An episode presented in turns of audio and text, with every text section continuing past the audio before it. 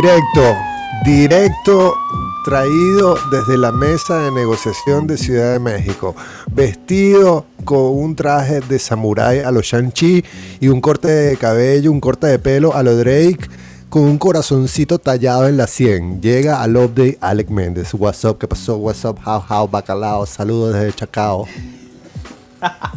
Mano, un gusto de nuevo estar contigo. Qué buena esa presentación. Y yo no sé cómo hiciste, porque nosotros no nos vemos, pero, pero de verdad que esto va a hacerse un corazón en la frente es un poco complicado. O sea, aquí en, en, en, empezandito el, pelo es muy complicado. No, no sé, la gente como que no le gusta, se me queda viendo en la calle. No, no entiende que soy un, tipo romántico. Certified Lover Boy. Sí, Certified Lord Alec. Y ya, no, no, entienden el, sentimiento, el corazón. Alec, ¿cuál disco te gusta más, Donda o Certified Lover Boy? Oye, mano, estamos comenzando. ¿Me vas a lanzar esa candela así? No, ya va, vamos a tomarnos un café, vamos a hablar. Esta, candela está esto, para los que nos, candela. Claro, no, no. Esto, para los que, para los que nos tengan tiempo escuchando, eh, ellos deben saber que el tema de, Kanye y, la, la, riña que, que tiene contra Drake es un tema delicado, Manu. Pero mira, yo te voy a ser sincero.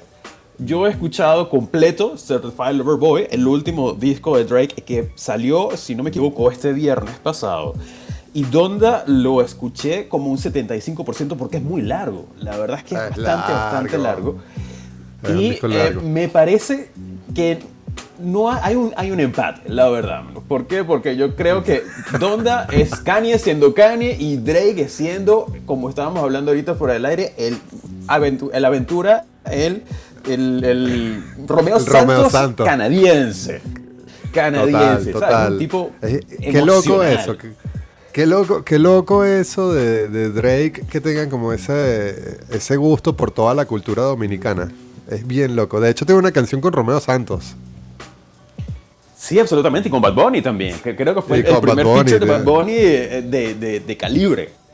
Y de hecho, mucha gente decía que se le entendía más a Drake que lo, que lo que estaba hablando que a lo que decía Bad Bunny. y que Drake habla mucho mejor español. hay, hay rumores que dicen que Drake le, empezó, le enseñó a cantar en español a Bad Bunny.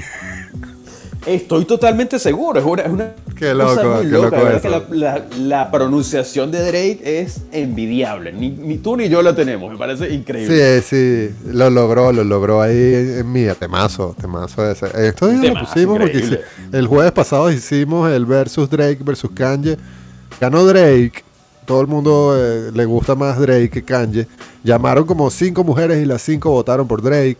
Y, y, reproducimos la canción de Mía con, con, Bad Bunny. Y de verdad que es como ahí se llevó por delante a Kanye haciendo una canción con Bad Bunny. Es que el, punto de esto, eh, Manu, es que yo considero que esto ni siquiera tiene un punto de comparación. ¿Por qué? Porque desde un principio eh, Kanye nos había dicho que Donda iba a ser un álbum muy personal, iba a ser un álbum que estaba totalmente dedicado a su madre, que era, estaba por la nota religiosa, que quizás era más una obra de arte que un disco como para ir a disfrutar a una discoteca. Y Drake es totalmente lo contrario. Drake siempre está pendiente de lanzar hits que, que, que calen en, los, en los charts que son un poco más dance, que son un poco más desinhibidos. Entonces es como comparar, eh, no sé, una caricatura, una película de Marvel con una película de autor de estas duras. Creo eso, que es mi visión. Totalmente, totalmente, totalmente. Kanye es como más artista y Drake es más como pop star. Aunque Tú y yo sabemos que Kanye, como dijimos la semana pasada, es bastante picado, porque no hay otra palabra. Entonces, eso fue lo que desencadenó, mano, lo que pasó la semana pasada con el pobre André 3000, que lo metieron en un lío. Sí, sí, André 3000 y que, pero ya va, ya va, ya va. Yo iba a escribir una canción padre, no una para calle y te a mí me sacan de ese lío. es muy loco, es muy loco. para los que no sepan quién es Ande 3000, Ande 3000 es parte eh, de, de, Outkast, que es una, una, una, agrupación de hip hop legendaria con todo el, caps mayúsculas y todo. Pero obviamente está, ya está como fuera de forma y él está más bien tratando de buscar hacer colaboraciones con gente que lo lleve un poco hacia la palestra, pero definitivamente no le fue bien porque Drake eh, creo que fue en, una fiesta o algo así, no estoy seguro en, qué contexto fue, él lanzó esta canción que no se incluyó en el último álbum de Kanye de Donda, donde estaba Kanye y estaba unos versos de André 3000. Eh, en un principio, según tengo entendido, Kanye le había dicho a Andre que esta era una canción, bueno, dedicada a su madre, no sé qué, o sea, que era una cosa totalmente normal y los versos de eh, André estaban dedicados también a, hacía mención a su madre que también había fallecido y bueno iban por esa nota pero mira pero está bueno eh, está bueno está bueno hablar de André 3000 escuchando de fondo Hey Ya exactamente ahí yo creo que todo el mundo va a, ahí todo el mundo todo el mundo va, va a entender de quién estamos hablando ahí, porque ese, eso lo tiene eh, André 3000, como que es totalmente desconocido para el mundo, pero cuando escuchan lo que debería estar sonando de fondo en este momento, de Spotify, ahí todo el mundo ya sabe de quién se trata el asunto. Este es el himno del principio del 2000. Sí, sí, sí, o sea, todo el mundo, ya ahí todo el mundo, ah, están hablando de ese pana. Es este pana.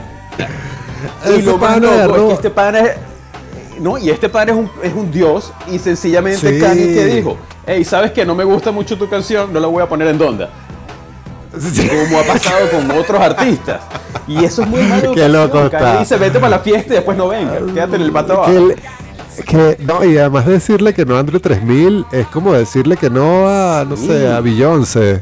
Exacto, es un irrespeto, es un irrespeto. En el hip hop, en el hip hop, rechazar unas barras de Under 3000 para tus discos, para tu disco, tu canción, es como en el mundo rechazar un featuring con Elton John. Una cosa así. Es como, es como, si, eh. viniera, si viniera Georgina Maceo y me invita a un café y yo le digo que no.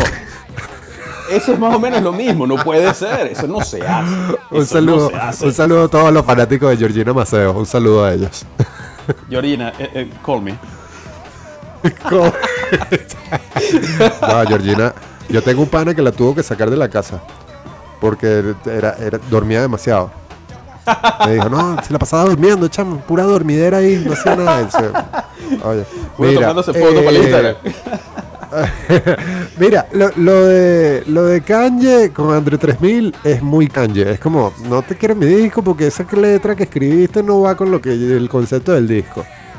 Y después salió también el rollo de R. Kelly con Drake, que tuvo que salir el productor de, la canción a decir que, la única manera de que estuviesen los derechos era pidiéndoselos a R. Kelly, pero que él no forma parte de lo que quiere decir Drake, como tratándose de lavar las manos.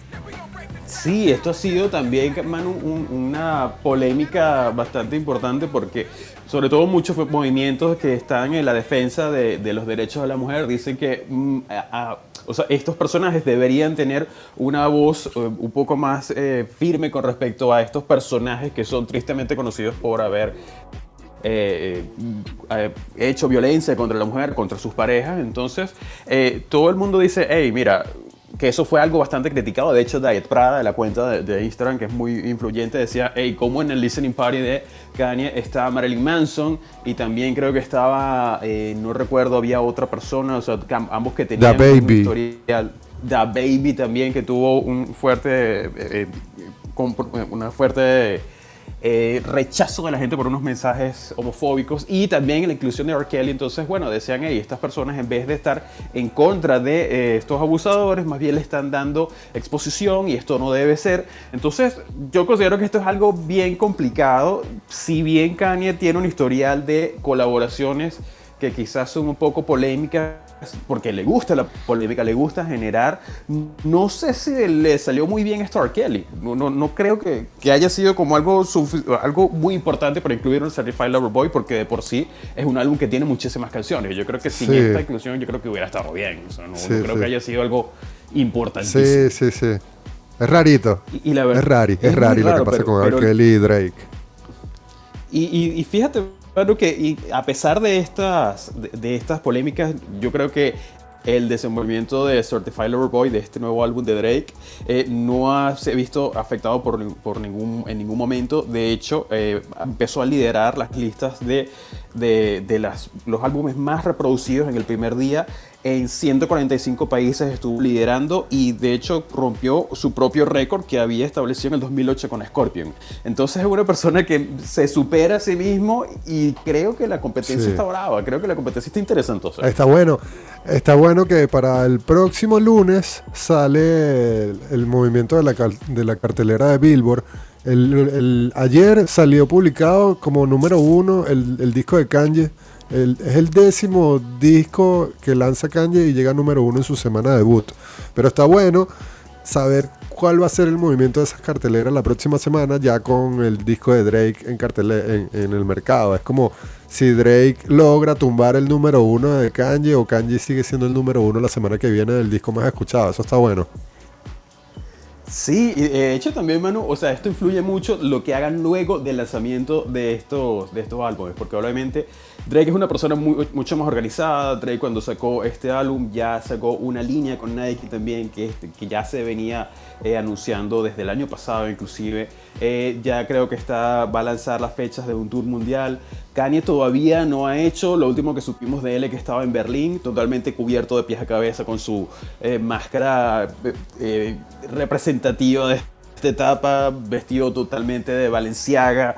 Eh, creo que también en pocos días debería estar saliendo la colección que estaba trabajando con de Yeezy con Gap. Entonces creo que Kanye es muy bueno manteniendo la emoción de la gente, eh, haciendo eventos posteriores que indiscutiblemente van a, repercutir en la, en la veces que va a ser reproducido dónde, porque ese es su tema. Entonces, vamos a ver qué tal bueno es Drake manteniendo también esa emoción a la gente, a ver quién gana, porque estoy súper interesado a ver quién se lleva la corona de esta ¿Tú sabes qué me sacó a mí de ese hueco? ¿Sabes qué me sacó de ese hueco de esa novela Kanye versus Drake y de tanta información que ya me tenía atiborrado que ya yo decía, ni siquiera quiero escuchar los discos, ya no quiero saber, o sea, donde viera, vea, no me, sacó de ese hueco. No, me sacó ese hueco el, concierto de Billie Eilish con Dudamel en Disney Plus, que se estrenó el viernes pasado. Increíble. Insuperable. Increíble, insuperable. Sí, es como, de, quiero hablar de eso, sí que sí. o sea, creo que el resto de la semana en el programa voy a estar hablando de eso todos los días. Está buenísimo. Si no lo has visto, tienes que, tienes que buscarlo. Está muy fino, está muy, muy fino. Mira, salió lo de, lo de, hablando de, mira cómo voy a conectar, entre Kanye y Drake. El primero que sería al espacio, sin duda, sería Kanye. ¿Y estaría en dónde? En un vuelo de, Blue Origin, de Virgin Galactic, uno de SpaceX, o en ¿cuál es el otro? el de eh, Jeff Bezos. Eh, no, Blue Origin es de, Jeff Bezos. Ajá. Y Virgin Galactic es de Richard Branson. Y SpaceX. Definitivamente yo, creo que él, va a estar metido en SpaceX porque él es muy, muy, muy panita de Elon Musk. Y yo no sé por qué, no, yo creo que él debe ser uno de esos, de esa lista misteriosa de pasajeros que, están eh, eh, esperando por su momento para hacer algún vuelo orbital. Porque definitivamente Kanye siempre es así. Y yo, yo creo que ellos comparten eh, lo que es Elon y Kanye, comparten mucho esa visión de ser los primeros en algo y de, por supuesto, ser se tomaron, se tomaron una foto juntos. se tomaron una foto juntos. Y de hecho, Elon tiene una colección de Yeezys increíble porque cada vez que va eh, a Kanye a su casa le lleva, como la gente que le lleva un, poquito de un cambur, una cosa, Kanye le lleva una gandola de Yeezys. Entonces, yo quiero que Kanye sea mi amigo. yo, creo, yo creo, que tengo que revisar mis amistades este año. Alec, a la vuelta, luego de publicidad, hablamos un poquito de, cómo va la carrera espacial, lo de Blue Origin y lo de esta de esta estación satélite o esta nave espacial de un kilómetro que quiere desarrollar China. Hablamos de Warif, el episodio 3 y de Chanchi. Por supuesto, venga. Totoro! No diré nada al respecto sobre la chicha. Mira, Chamo, no puede ser así, no puede ser así. No puede ser así, deja el chaleco porque esa es la que toca. Donde sea.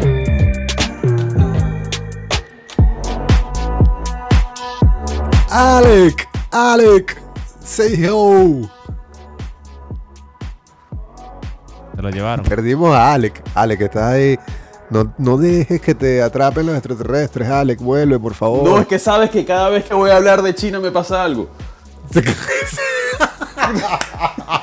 eso, eso, eso es algo clásico del update.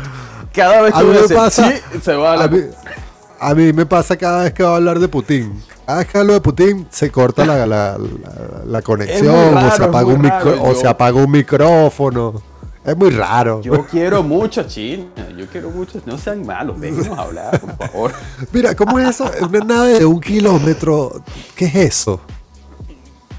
Manu, esto yo creo que, mira, personalmente yo creo que esto es una de las noticias más fuertes que hemos hablado aquí, porque es algo tan absurdo, posible a la vez, y también algo que, que se relaciona muy bien con todas las intenciones que tiene China de superar en todos los aspectos a, Estados Unidos, bien sea en, la carrera espacial, a nivel tecnológico, al nivel de, de energía, es muy loco. Y la noticia, Manu, es que eh, esto, esto viene por un contexto. O sea, y la- ya China tiene como un historial de pisarle los talones, por lo menos a la NASA, desde hace algún tiempo. Eh, hace un, par de meses cuando llegó el, el rover Curiosity a Marte, eh, todo el mundo lo, celebró, pero quizás algunos días después ya estaba llegando este rover chino también, que era el, el, Shurong, perdona la pronunciación, ya China ya tiene este rover en Marte, eh, ya ellos tienen una nave espacial, la Tianwen-1, que está orbitando el planeta rojo, o sea, ya China inclusive ha hecho su, su tarea en Marte y en tres días completó la misión principal. Es muy loco, o sea, mientras todavía la NASA está tomándose su tiempo, ya los chinos ya hicieron la tarea y ya la mandaron y ya están descansando. Entonces, la próxima noticia, sí, es muy loco, porque ellos son bastante eficientes y la noticia es que se ha filtrado a través de un periódico de China que ya el Ministerio de Tecnología de esa nación ya está tratando, bueno, está presentando un plan para la creación de una nave de un kilómetro de largo. Esto es algo bastante ambicioso, muy complicado y sobre todo extremadamente costoso, Manu. Pero a estas alturas yo creo que China puede costearlo esta nave y 100 naves más. Porque es algo Bueno, que... yo tengo que- la vacuna que- china. que Yo tengo en- la vacuna china, tengo la vacuna china y tengo como un punto de vista súper subjetivo sobre China. Yo, yo creo que esto nos debería garantizar la entrada de esa nave. Mínimo. Mínimo. Pero un kilómetro, o sea, un Esto kilómetro de longitud es una nave muy, muy, muy grande. Es una nave que si del tamaño de que de un edificio de cuántos pisos podría tener ese edificio, ya te vamos a buscar esa información. Oye, Cuéntanos. algo, algo.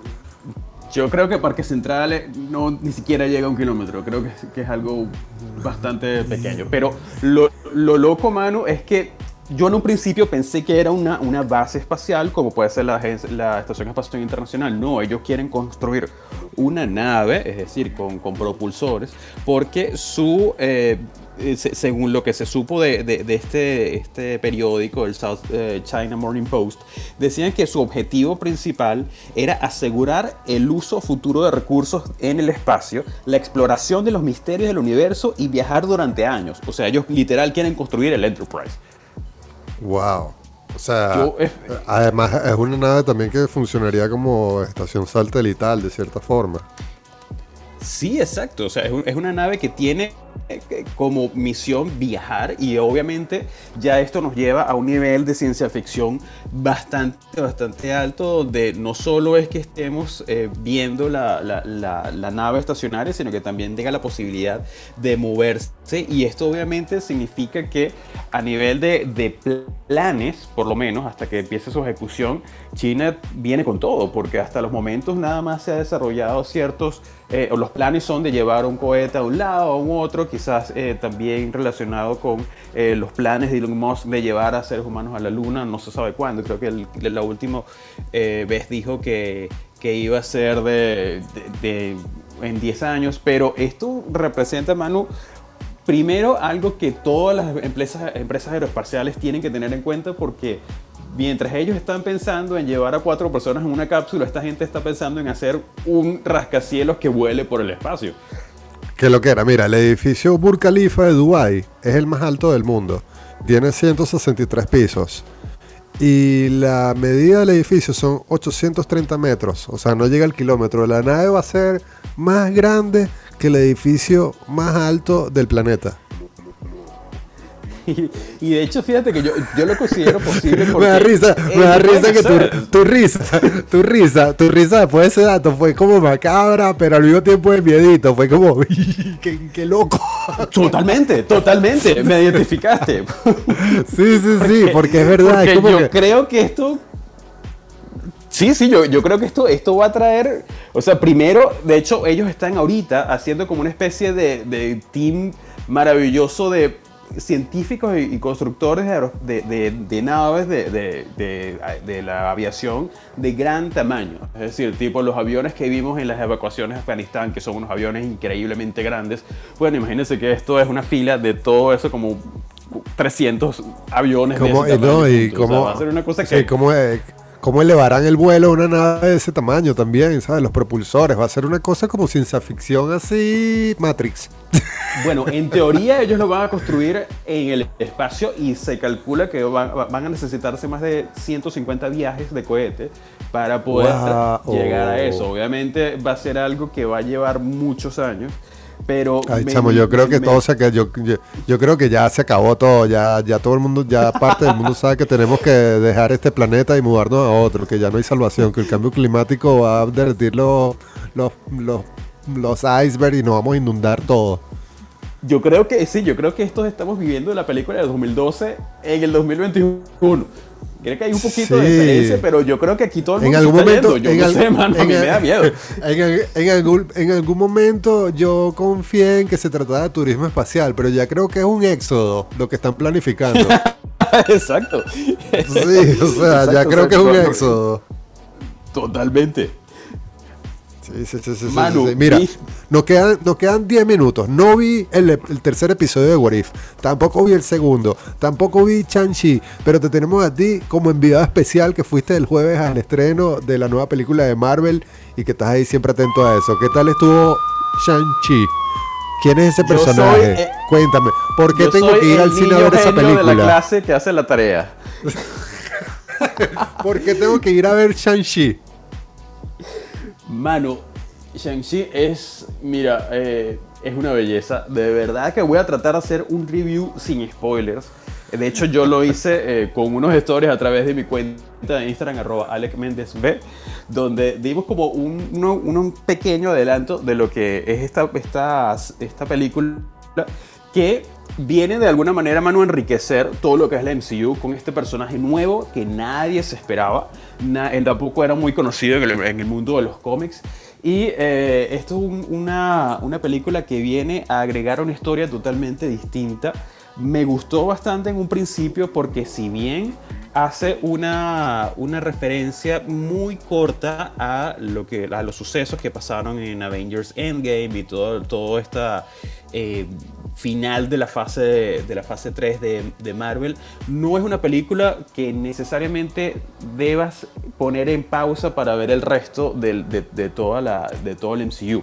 Es realmente una, una película que está por su lado, es casi un stand o sea, está, está por su lado, hace una pequeña referencia, pero eh, en un principio las actuaciones son increíbles. La actuación de Simu Liu como Shang-Chi y de Aquafina, que es una rapera asiática que ahora interpreta esta especie de sidekick de, de Shang-Chi, que se llama Katie, es muy graciosa. O sea, la película tiene bastante humor, tiene muchísimas eh, escenas de acción muy bien hechas. Ya por ahí habían dicho que esta película de alguna manera rendía homenaje a lo que son la- las producciones de eh, Bruce Lee. También tiene quizás algo de mucha fantasía que le va a gustar muchísimo a las personas. También tiene mucho de Akira Toriyama y de Dragon Ball. Esto no lo vi venir para nada. Obviamente no, no voy a hacer Wow. ningún spoiler, pero tiene bastante de esa, eh, de esa historia.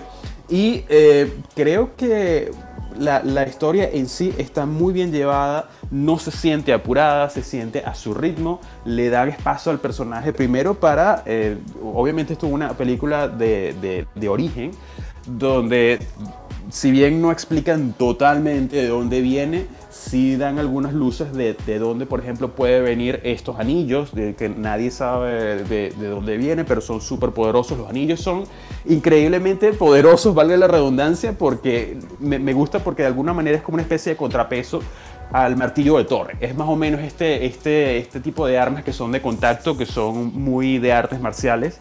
Y eh, los efectos especiales son increíbles, mano. Es una cosa increíble. Yo tuve la oportunidad de verla en el cine eh, gracias a una invitación de un preestreno. Y de verdad, esto es una película que, bueno, va a estar un tiempo en, en- en- para ver- ve- verse en, en estas salas de proyección. Creo que después pasa a Disney Plus, pero es una película que definitivamente tienes que vivirla en el cine. Yo tenía año y medio sin pisar una sala Y, eh, y me pareció una experiencia increíble. Se puede tomar en cuenta esta película como la primera de Marvel que está relacionada directamente con las artes marciales.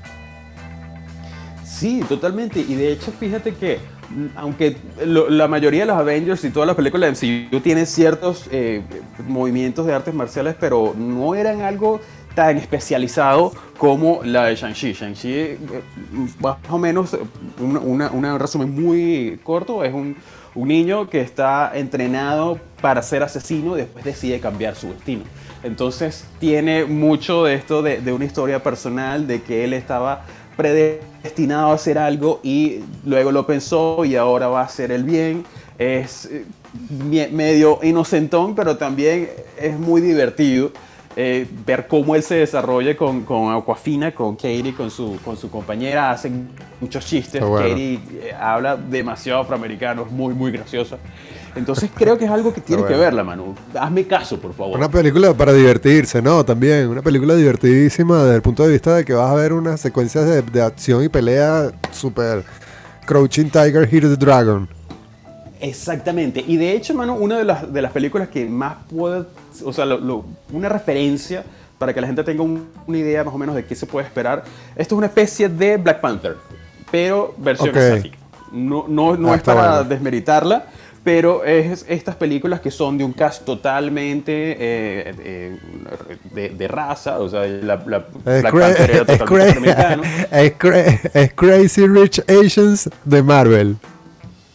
Exactamente, es Crazy Rich Asians más eh, Black Panther. Eh, su, su director no es asiático, pero es, es- creo que es hawaiano, pero sí, es- es- me gusta porque creo que diste en el clavo, mano. Está bueno, está bueno, está bueno. El arrochino de Marvel. Mira, se, se acabó, se acabó el programa por el día de hoy. Alex, siempre un placer hablar contigo. El episodio 3 de What If. Estuvo súper bueno, pero, mano, Yo vi, te recomiendo yo que vi veas algo. el yo- de mañana. Mira, el de mañana es de zombies. Es los superhéroes El de zombies. mañana es de zombies, sí. Yo como fan de los zombies, Walking Dead y todo esto, eh, sale el zombie del Capitán América y el zombie de Hawkeye. Y se Qué ve que loquera. está increíble, o sea, realmente... ¿Y de qué, y de que- qué va el tercero? El tercero es totalmente relacionado con eh, Doctor Strange. Y cómo sería Hoy un voy a ver, oh. Malo. Es muy gracioso. Y de hecho, uh, mano, wow. esta gente se está Wow. construyendo un MCU paralelo. Es muy loco. Eh, es como bizarro todo eh, el no. upside down de Marvel.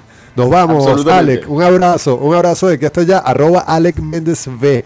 Para que estén activos con todas las noticias que están publicando allí todos los días. Mi periódico favorito. Arroba Alec Méndez V.